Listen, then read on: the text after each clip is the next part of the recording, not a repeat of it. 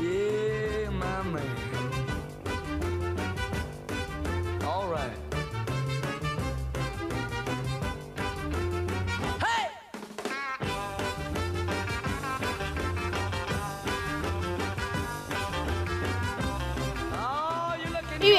Ya casi casi en el tramo final del programa del día de hoy, de este martes 27 de octubre, 22 grados, ¿eh? 10 años eh, de la muerte de Néstor Kirchner. Y ahí estamos viendo imágenes de lo que es el centro de la ciudad de Buenos Aires con distintas actividades y actos eh, conmemorativos. Pero no vamos a hablar de eso, lo vamos a saludar a nuestro amigo Ale Di Donato, que se suma como cada martes aquí al aire de FM en Tránsito. ¿Cómo andás, Ale? ¿Qué haces, Belu? ¿Todo bien? Bien, eh, muy bien. Disfrutando esta jornada que realmente se ha presentado hermosa, no nos podemos quejar, ¿o no? No, para nada, para nada. Está, está hermoso y, y ojalá se, se mantenga así, ¿no? Yo escuchaba lo, lo que decían al, al principio del programa, eso de, de montar ahí, un, no sé, una mesa, un tablón, poner ahí afuera en alguna vereda o algo, y si lo llegan a hacer, yo cruzo los dedos para que sea un martes, ¿no? No Bueno. quiero decir nada, pero Vamos, a tener que ver qué protocolo implementamos para, para las- lo- los columnistas y las columnistas de todo tres. Pues es cierto, nadie se va a querer perder una radio abierta después de tantos meses de pandemia eh, y de confinamiento y más con una jornada así tan linda, ¿no? No hay nada más lindo que hacer radio con el sol que te pega de frente en la cara. Eh, así que eh, es, es una experiencia linda. Veremos cuando la... Si no, si no podemos ahora, te prometo, Ale, que vamos a acomodar las cosas para que cuando se pueda salgamos a hacer una radio abierta a la calle. Un día, un día que por estés favor, vos. por favor. Ah, eh, Ahí está, entonces eh, echa, echa la promesa al aire, esto queda obviamente registrado, así que vamos a cumplir. Bueno, Ale, ¿de qué vamos a hablar en el día de hoy? Hoy volvemos a las lecturas y, y la de hoy es una columna ya un poco familiar, por decirlo de alguna manera, porque vamos a hablar de, de la nueva edición de la revista Review, revista de libros, de la cual ya hemos hablado en un, en un par de oportunidades, pero, pero bueno, yo justo pensaba en hasta qué punto está bueno volver sobre estas cuestiones, ¿no? Y me parece que la clave está en que, por más que una vuelva sobre algo de lo que ya se habló, como puede ser un, director de cine, un escritor o una revista, como es este caso, eh, me parece que la que la clave está en, que haya algo nuevo para decir, ¿no? Algo nuevo para, para aportar, para, para observar, algo que resulte enriquecedor. Y me parece que, que lo que aporta esta revista justamente es esto, ¿no? Es una revista eh, cuyo contenido, digamos, eh, es como que, que nunca sabes con qué te vas a encontrar, pero sabes que el contenido siempre es bueno, ¿no? Y, y que algo va,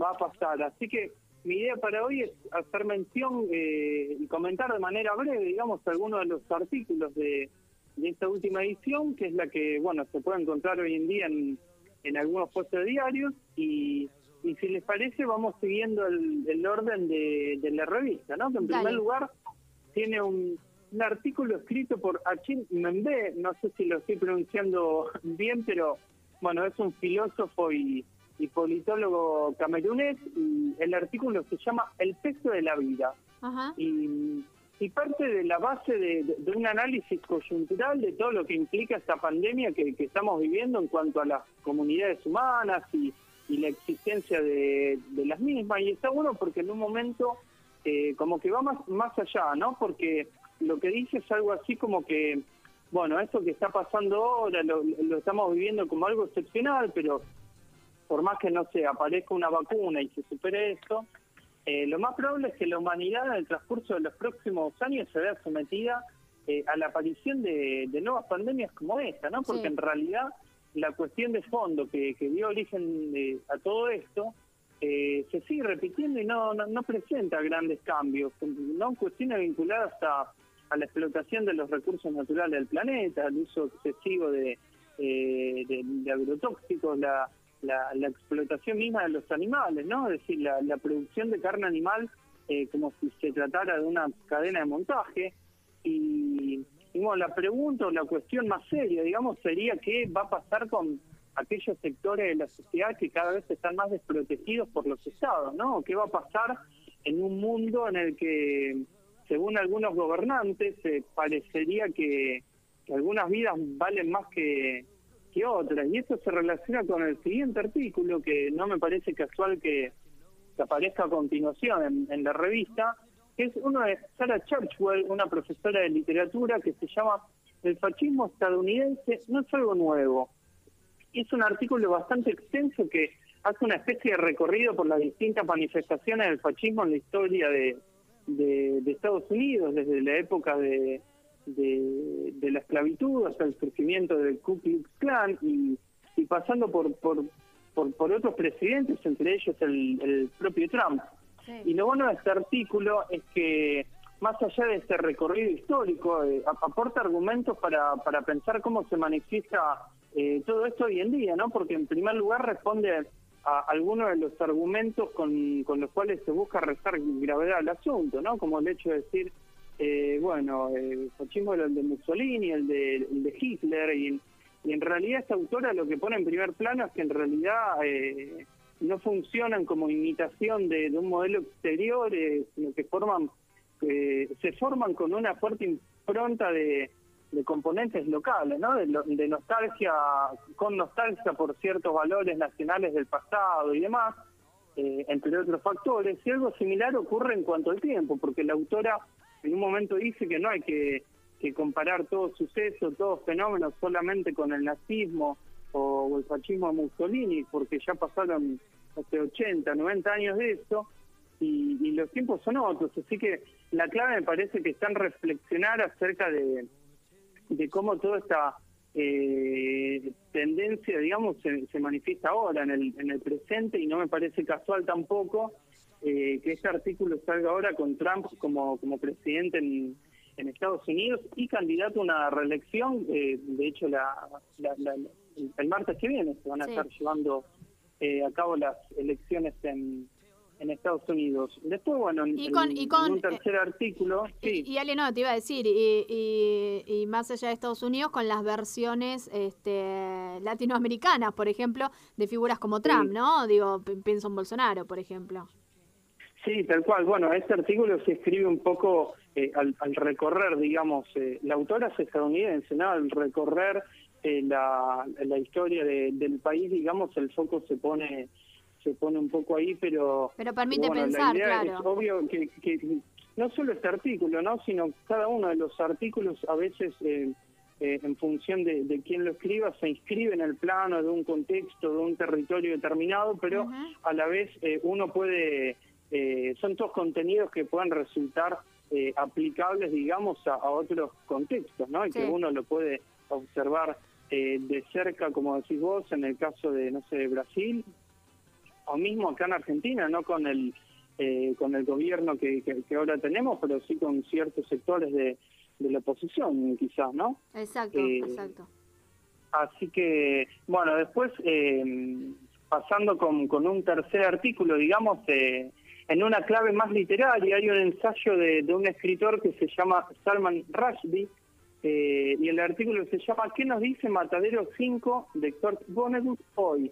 que si se acuerdan, Kurt Vonnegut es un autor del que hemos hablado el año pasado en, en ocasión de, de, otra de sus novelas, eh, y en este caso lo que se piensa es en, bueno, en esta novela, Matadero 5, que, que, es una de las más importantes de, de Vonnegut, eh, se pone en primer plano la cuestión de, de la guerra, del horror, del horror de la guerra y, y, y, bueno, el, el, autor de este artículo habla un poco sobre la cuestión de, de cómo mirarle de frente al horror, ¿no? De cómo uh -huh. mirar eh, de cómo mirar el horror y cómo contarlo, porque quizás no sea posible lograr que, que desaparezca el, el, horror y la violencia humana y demás, pero hay un mérito en hacer un, un registro de eso, en convertir eh, todo esto en, en, lenguaje, que ese lenguaje quizás transmita de, de alguna manera u otra eh, un mensaje de, o un pedido de, de ayuda, ¿no? Y así que quizás ahí se establezca el, el puente con, con, el presente que, eh, que, estamos atravesando. Y después, por último, también siguiendo en, en una clave literaria, eh, tenemos un artículo, eh, en este caso escrito por, por, una, por una argentina, que es Tamara Tenenbaum, sí. y el artículo se llama El camino y sus desvíos, es un repaso por la obra de Vivian Gornick, que es una periodista y escritora de, Estados Unidos, muy reconocida también eh, por, por, su activismo feminista. y a lo largo de todos los libros que, que evidentemente eh, Tenenbaum leyó, eh, lo que va lo que va encontrando es una perspectiva muy particular por parte de, de Gornick, que es la de eh, pensar la vida y encararla como si fuese un camino, ¿no? Como como si fuese un viaje a, a realizar, pero con la particularidad de que no se trata de un camino eh, lineal o muy muy organizado, sino que sería más bien algo como circular o, elíptico en el cual uno va avanzando, pero por momentos vuelve sobre las mismas cosas, pero al mismo tiempo uno no es el mismo, ¿no? Porque se encuentra como en el mismo punto, pero en una línea distinta. Entonces esas mismas cosas ya no resultan tan tan iguales, ¿no? Y así, y, lo más eh, lo más destacado me parece que está ahí justamente, ¿no? En, bueno, eh, tenemos, lo destaca muy bien cuando se refiere hacia el final del artículo que quizá la mayor clave de, de, esta autora, tanto en su obra como en su vida, eh, sea justamente la de, la de protestar contra la linealidad de la vida, ¿no? Lo cual eh, me parece que está bueno, ¿no? Aportando uno también un poco ahí la, opinión personal. Me parece que está bueno que, que, se piense así, porque a veces la mano viene por, por ese lado, ¿no? Sí, eh, eh, obviamente que sí. Y, y por, por, estos estos artículos que vos vas eh, comentando, eh, me parece que se, que se puede no encontrar, o estamos muy sensibles por el contexto de la pandemia, pero sí me parece que, que podemos encontrar este como, como lineamientos comunes, ¿no? Totalmente. A mí yo coincido en eso de que quizás estamos un poco más sensibles por, por todo este año que estamos viviendo, pero no lo veo como algo malo tampoco, ¿eh? sino como algo para aprovechar, ¿no? Es decir, hay, hay quizás una oportunidad para para conectar con, con algo que quizás tiempo atrás no, no, no conectábamos y está bueno descubrir, a ver qué pasa, ¿no? Qué es lo que uno puede puede encontrar por por ese lado, como como decía recién, digamos, eh, cada artículo es como que quizás se, se inscribe en un contexto eh, determinado, a veces en un tiempo, a veces en un espacio, pero eh, se genera esta esta apertura, digamos, a que uno lo pueda aplicar a, a, distintos eh, contextos o ámbitos quizás más conocidos o más eh, más cercanos a, a uno, ¿no? Y lo mismo sucede quizás con, con la revista en sí, ¿no? Porque yo pensaba también a la hora de, de, recomendar esta revista y, estos artículos que a veces en, toda esta cuestión del, del día a día y la, y la vida cotidiana y demás, quizás no no haya o no tengamos tanto tiempo como para para abocarnos por un por un libro así con, con constancia de principio principio fin. Y, lo que permite digamos estos artículos es quizás tener un no sé media hora o una hora y de repente eh, acceder a, a, un a un universo eh, que, que, que haga que haga repensar o reflex que invite a la reflexión digamos y y, bueno, ver, ver qué pasa, ¿no? Ver de qué manera eso nos, nos, nos afecta y, y, bueno, y cómo uno también eh, queda después de esto, digamos. Eh, Ale, la pregunta siempre de rigor es cómo la conseguimos.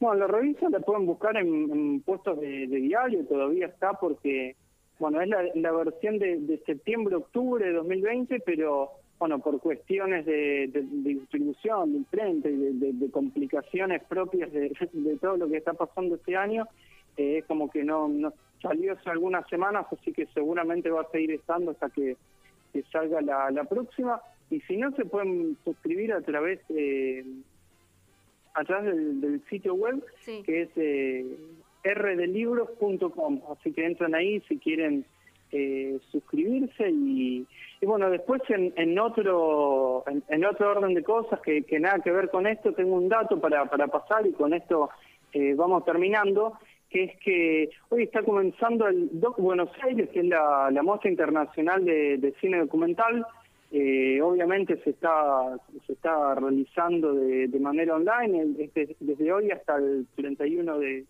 de octubre así que bueno, de manera online, libre y gratuito, obviamente, así que quienes tengan eh, ganas de ver algunas pelis nuevas, eh, ya saben, tienen ahí un, abanico de, posibilidades para, para hacerlo.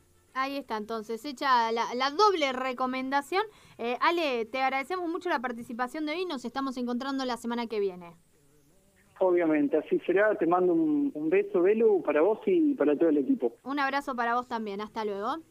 Bueno, ahí pasaba Ale Di Donato eh, en otra de sus recomendaciones, en otra de sus participaciones de cada martes aquí en Todo Otra Vez. Todo otra vez. Otra vez. Otra vez.